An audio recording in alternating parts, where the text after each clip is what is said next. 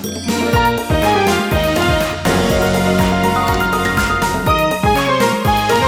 てるから作るまでリサイクルの天才ライフアシストチャンネル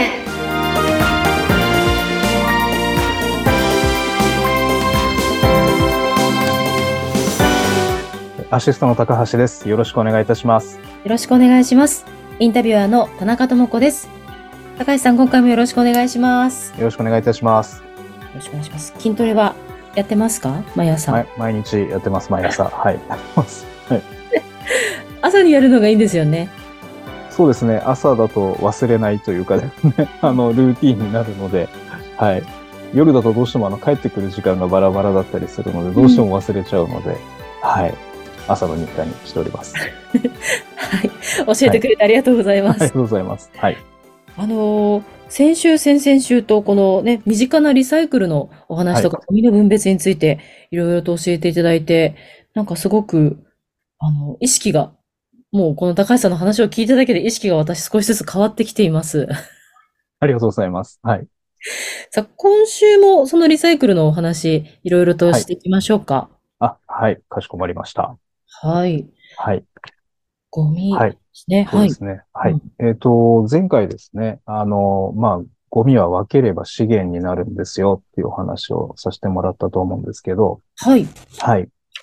で、この間ですね、あの先日、あのまあ、都内のですね、東京都内の、あのまあ、あるえ町内会の地区のですね、あのリサイクルのイベントというかですね、うんまあ、そういう取り組みをや、もう20年やってる自治体さんの、はい、えっ、と、ちょっと勉強に行かせていただいたんですけれども、うんあの、リサイクルのこれからのですね、考えに何かヒントになればと思って行ったんですけれども、はい。えっ、と、そこはですね、あの、そこの地域にある小学校をお借りして、はい。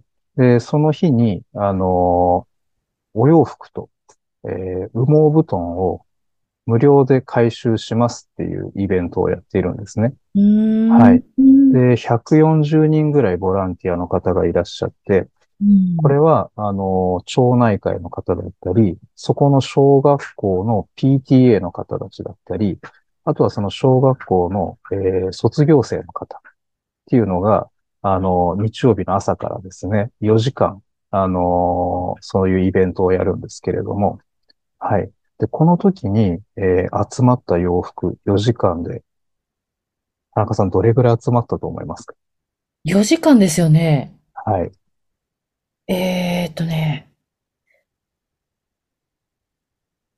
200着。200着うん。200着でよろしいですか？えっとですね、実際集まった量がですね、すえー数量で言うと、もうはい重さで言うと20トン集まりましえた。4時間で。4トントラック5台分ですね。はい。あー、すごーい。5台分集まりました。はい。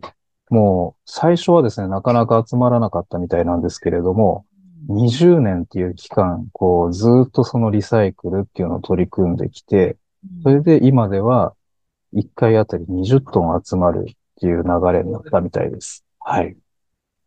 20トンって、あの、はいさっき高橋さん何着だと思いますかっていう問題だったから、その答え返してほしいんですけど。はい。20トンっていうとですね、はいどれぐらいになるんですかね。もう何万着っていうレベルだと思います。はい。あーそうですよね。はい。4トントラックってどのぐらいの大きさですか？4トントラックはですね、あのーなんて言ったらいい、どれぐらいでしょうか。えっと、そうですね。あの、普段走っている運送会社さんのトラックとかあると思いますけど、はい。はい。あれなんかよりももっと大きいサイズになりますね。はい。引っ越しセンターの引っはい。越し屋さんのトラックよりももっと大きいってことはい。ですよね。あれが2トントラックになるので、あーまあ単純に考えると倍の重量を持てるものになるんですね。よ、よく聞きます、2トントラックって。だから、はいその倍で、はい。そ、その、そのトラックがまあ10台分ぐらいってことですよね、2トあンだ、と。えっと、あそうですね。それで言うと10台分ですね。はい。ええー、4時間でそんなに集まったんですね。はい。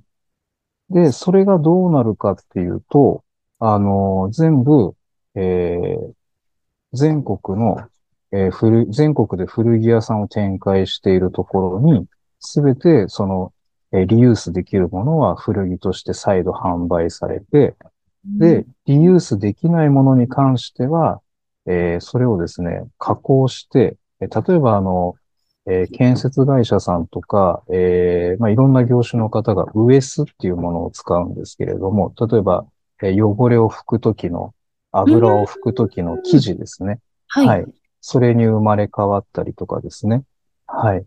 でそれにもできないものっていうのはまた、えーすさらに細かくして、あの、固形燃料に変えてっていうようなことをやっているんですね。はい。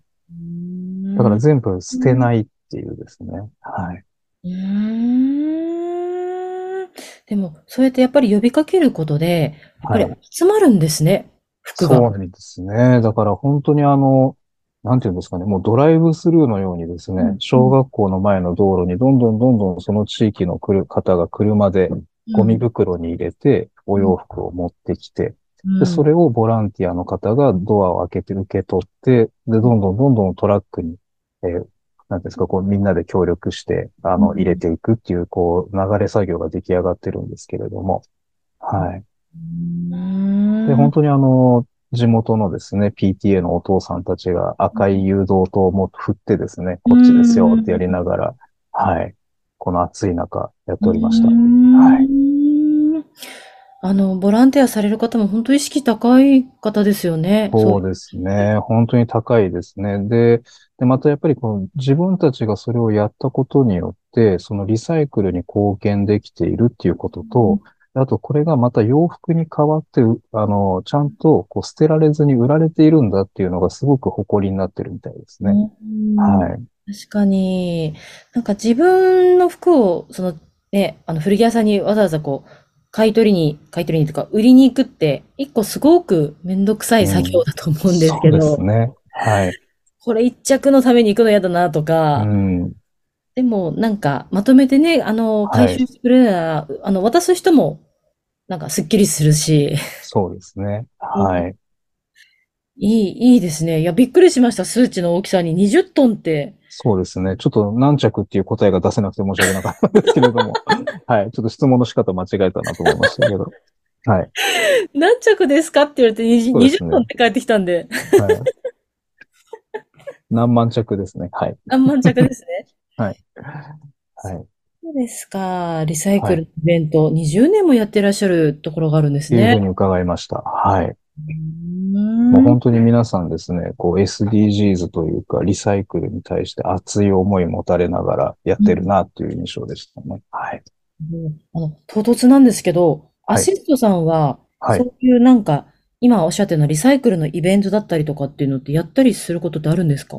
はい。それを聞いていただきたくて今の話を振ったんですけれども、あの、はい。ありがとうございます。えっとですね、あの、10月にですね、はい。はい。まさにそういう、えーイベントですね。はい。あの、リサイクルとか環境を意識した、あの、マルシェをですね。はい。あの、えー弊社、埼玉県朝霞市にあるんですけれども、はい。えーそちらでやります。うーん、はい10月、はい。10月1日の日曜日ですね。はい。10月1日の日曜日。時間も決まってますか？はい。えっと、朝9時からやります。はい。9時から1日。はいそうですね。ほぼ1日、はい。やります。そうなんですね。これは、あの、何回かやったことがあるそれとも初めてやられるんですか？初めてなんです。えーそうなんですね。はい。ちょっと気になります。じゃあ、ちょっと次回ですね、このマルシェのお話、詳しく教えていただけますか？さらに。わかりました。はい。高橋さん、今回もありがとうございました。ありがとうございました。